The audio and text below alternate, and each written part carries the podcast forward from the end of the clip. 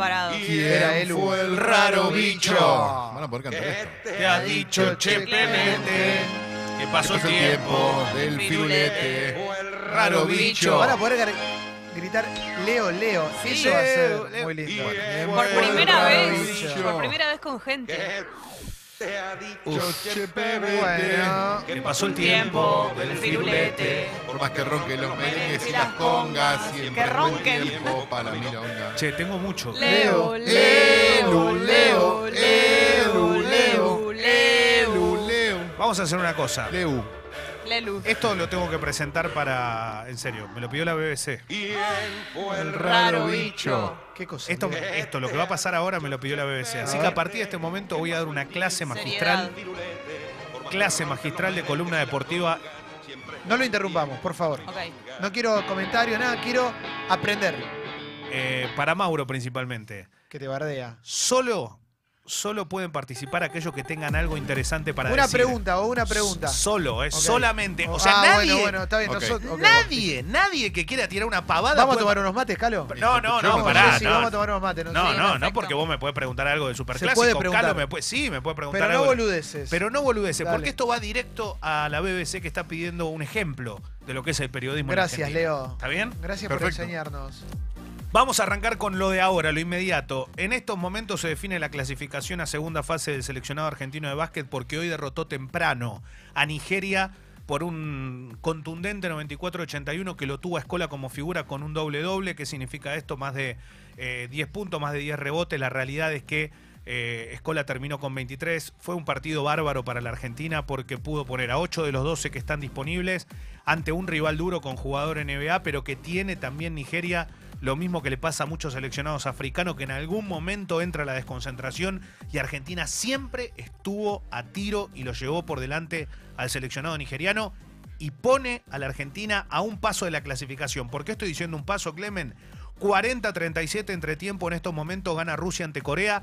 Si Rusia vence a Corea, que es lo más lógico, Argentina clasifica y la verdad que es un paso muy importante, solo le queda un rival en el grupo. Eh, asunto Campazo. eh, ¿En Sí. qué está? ¿Se está recuperando? Ya jugó, jugó Ya- el primer ah, ¿ya partido, jugó? sí. Ah, No, una recuperación nada, espectacular. entonces. Perdón por la Jugó el primer partido, volvió a jugar hoy también. Campazo que de a poco va logrando también ese ritmo porque viene. A ver, lo que tiene que hacer todo el tiempo es kinesiología. ¿Qué significa esto? Ante cada partido y después de cada encuentro, lo que hace es trabajar para que su tobillo vaya teniendo otra vez ese ritmo que pide la competencia y que no se resienta. Una más, candidatos Estados Unidos y España. Siempre. ¿No? España está jugando en este momento ante Puerto Rico, 36-35. Es parejo. ¿Qué es lo que pasa hoy en Europa?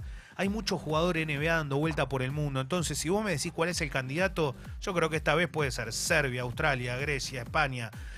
Y son, Grecia, equipos, son equipos buenos. o sea, Grecia no- tiene al uno, ¿eh? Tiene Sí. a Giannis. Bueno, pero la- cuando vos ves eh, los seleccionados te das cuenta que hay demasiado hoy en el mundo. Es muy lindo el Mundial, se juega en China.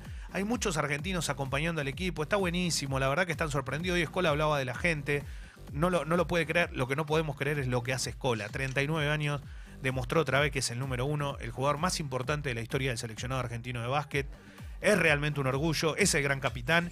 Y hoy tuvo otro partido fantástico. Y la verdad que no, no, no se puede creer. Este tipo se preparó solo para el Mundial. Un capo. 44 días bajo un entrenamiento intensivo en el lugar donde él propuso, donde él armó para que toda la selección vaya ahí. Ay, nena, a tu escola le falta crema. Esta, ah, perfecto. Hola, una Eh, mamadera. BBC News. eh, Yo ah, te estoy aguantando. Sí, yo estoy pero aguantando no se todo. puede. La verdad, esto hay que editarlo. Perfecto. Voy Hola a hablar- chicos, Sí. Hola. ¿qué tal? Bueno, Hola. el tema mío pasa así. eh, Pero a pará. los 8 años sufro un bloqueo Sí, emocional. está bien, ya lo sabemos. Ya lo sabemos. No, pero nada. ¿cómo sucede Claro. eso? Un día, man- que mande un audio un día contando cómo es un poquito más, porque si no no se 40 entiende. años viendo fútbol. Bueno, está bien. Eh, Viste 40 y años fútbol, cortámelo, sácamelo el del aire. Ya tenemos mucha confianza, Armando. dale. sácamelo del aire. 40 años viendo fútbol y te imaginaste algún día Armando ver un 0 a 0 como el River Boca de ayer en el Monumental. Tanto se habló en la previa, tanto se dijo, tanto estaba en juego. Bueno, terminó siendo un partido donde uno atacó, el otro defendió. El que atacó no lo hizo de la mejor manera, el que defendió lo hizo bien. La realidad es que River trató de ser protagonista. Boca sabía que no tenía que perder. ¿Por qué? Porque viene golpeado. Boca, recordemos lo de Madrid, pegó muy fuerte. Alfaro se jugaba más que la ropa. Del otro lado, River. Una cosa. El partido no era el más importante porque se vienen las semifinales de Copa Libertadores. Está claro que para la gente ayer era la Superliga, el clásico y todo. Pero lo que viene es mucho más fuerte y hay una realidad. Boca necesitaba no perder y River quería ganar. Pero ¿sabe lo que le pasó factura a River? Que jugó el otro día una batalla contra Cerro Porteño. Palacios, Nacho, estaban cansados, se notaba, pero River fue protagonista. ¿Qué Juega significa esto? River, El funcionamiento de River está aceitado, lo de Boca todavía le falta mucho, pero con este esquema defensivo que Alfaro conoce bien, que lo ha hecho en la gran cantidad de clubes donde estuvo, la realidad es que le terminó funcionando a medias, sigue con base invicta. Te está entrando un. WhatsApp, a Me ver. está entrando un WhatsApp, a, A ver. ver. Hola. Me pasó que cuando era chico Sí. tuve problemas, este, un bloqueo emocional por mi- mis padres. Ya sabemos. Me bloqueé emocionalmente y empecé a vivir de una manera razón, de, o sea, dejé de vivir en lo emocional y empecé a vivir con la razón, ¿no? Claro. Después leí a Vincent Van Gogh y me, ¿A y me di cuenta que Vincent Van Gogh también le pasó lo mismo que a mí. Claro. Y ¿Qué le entonces desarrollé un sexto sentido y me enfoqué en el fútbol. Algún día podemos charlar, tomar un café, le voy a explicar este, bueno. cómo podría Argentina ganar la Copa del Mundo en, Sí, no, por pará, favor. boludo. en Qatar 2022. Ojalá. Ojalá que se junten ya, Tiene loco. que ver Van Gogh. Eh, Eh, Hay una realidad, yo lo voy a invitar a Armando, yo quiero ganar la próxima Copa del Mundo. A tomar un café. Vamos a la... a- que venga a local este, a este local. viernes eh, desarmado, ¿Te por cae, favor. ¿Te cae Armando? que venga Ahora, local. me cae armado. Sí, Armando. sí. Perdón. No, y aparte, si le pasó lo mismo que a Van Gogh, quiero ver qué pinta. ¿no? Tal cual, y aparte otra cosa que es fundamental para hoy y No es nos va a que poder escuchar, Ivo. Y es que eh, Armando tiene la fórmula para ganar el Mundial de Qatar. Yo le voy a mandar este pequeño audio a Lionel Scaloni y a todo el cuerpo técnico Sí, por porque favor. si hay algo que están pensando es cómo llegar al Mundial, no ganarlo. Imagínate que Armando Y que además le tienen un promete la bloqueo. victoria. Exactamente, un. Pero yo no sé si Armando te va a mostrar las cartas tan rápido y tan fácil. Me parece que él se guarda Bueno. la magia y vos te la tenés que ganar. Hablando de guardar, yo creo que ayer Boca se guardó también algo. Imagino que se guardó algo. Había un meme con el micro delante del arco. ¿no? Y es muy co- es, es, es- es común cuando un equipo se defiende, está bien, no lo veo mal. ¿Te Lo puedo que hacer es- una pregunta por el preparador físico de Boca? Sí, si, ¿qué pasó? Si no está trabajando en Andrada, ¿viste lo que le tomaba, el tiempo que le tomaba levantarse cada vez que se tiraba al Ah, piso? bueno, pero- Me dio pena, dije, bueno, algo le debe estar pasando, pues una hora para ponerse de pie cada vez que le agarra. Pero ya está con la selección argentina, Andrada. Es un La está rompiendo toda. Es Batió el el, mejor récord. arquero hoy, ¿no? Batió el récord de Antonio Roma. eh, más de 783 minutos sin recibir ningún gol. Boca realmente tiene un arquero excepcional. Y River también. ¿Eh? River lo tiene Armani, así que ya están los arqueros con la selección argentina. Argentina que viajó a Los Ángeles, que va a estar jugando una serie de amistosos. Obviamente en fecha FIFA serán eh, esta semana donde no va a estar Messi. Está sancionado Lionel Messi, aparte está lesionado. Pero más allá de esto, se prepara la selección argentina de fútbol. Em, tema Diego Armando Maradona. ¿Qué pasa? Llamaron desde la dirigencia de Gimnasia Esgrima La Plata a Matías Morla, su abogado, para ofrecerle el cargo de director técnico. Hoy va a haber una reunión. Hoy va a haber una reunión. Maradona está recuperándose de lo que había sido una operación. Eh, Y sería si- bárbaro. Y si acepta a Diego y cree que está en condiciones, ¿puede transformarse en técnico de gimnasia? Sí, puede pasar. ¿Se sabe en redes, Que con se la páginas, con páginas de hinchas, foros de hinchas, qué piensa el hincha de gimnasia? que El hincha de gimnasia lo que piensa es cómo hace para salvarse el descenso. Está muy ¿Es Maradona. ¿Es Maradona lo mejor para salvarte del descenso? Y lo no pregunto sé. en serio. Y hoy, loco. ¿quién es lo mejor? ¿Quién es el mejor para salvarte del descenso si vos pensás en gimnasia? Caruso Eh, Lombardi. Y sí, posta, o sea, mejor que Maradona es, negro. O sea, Mirá, yo, yo- si soy hincha de gimnasia me muero. si Yo te voy a decir una Maradona cosa. este eh, eh, Caruso es hincha de estudiantes de La Plata. Es verdad, Caruso es hincha de estudiantes y el único club que no dirigiría en su vida es a gimnasia. Entonces eh, termina siendo. Me había olvidado ese detallecito. Bueno, un pequeño detalle.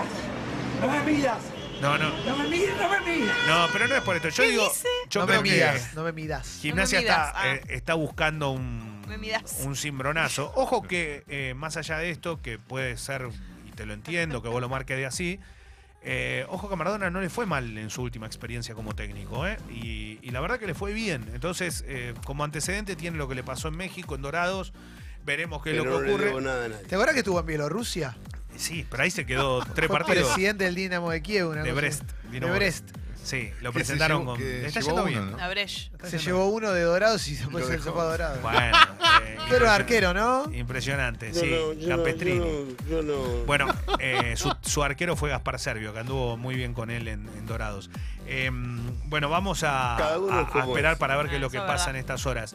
Y después, eh, el que convirtió un golazo en Europa, hablando de goles buenos, Darío Benedetto, un golazo para el Olympique de Marsella. Empieza a hacer gol, empieza a pagar. Hizo una muy linda jugada. Hizo una jugada extraordinaria, un muy buen gol. Y recién nomás nos enteramos de los premios de vez que entrega la FIFA de los candidatos al mejor jugador del año.